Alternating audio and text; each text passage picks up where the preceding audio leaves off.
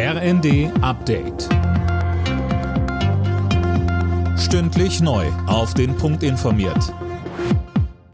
Ich bin Gisa Weber. Guten Tag. Der Virologe Christian Drosten gibt Entwarnung. Seiner Ansicht zufolge ist die Corona-Pandemie in Deutschland vorbei. Das hat er dem Tagesspiegel gesagt. Mehr von Michelle Kolberg. Hierzulande gebe es gerade eine erste endemische Welle, so Drosten.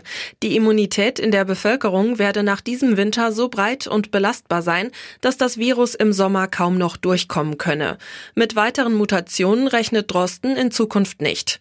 Ähnlich äußerte sich auch der Intensivmediziner Karagianidis. Dem Redaktionsnetzwerk Deutschland sagte er außerdem, auch die aktuelle Erkältungswelle ebbt so langsam ab. Die Gasspeicher in Deutschland werden wieder voller. Den vierten Tag in Folge sind die Füllstände gestiegen. Das zeigen Daten des Europäischen Gasspeicherverbandes. Grund sind die aktuell milden Temperaturen.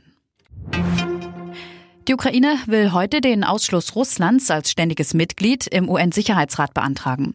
Das hat der ukrainische Außenminister angekündigt. Neben Russland gehören die USA, Großbritannien, Frankreich und China zu den ständigen Mitgliedern im Sicherheitsrat.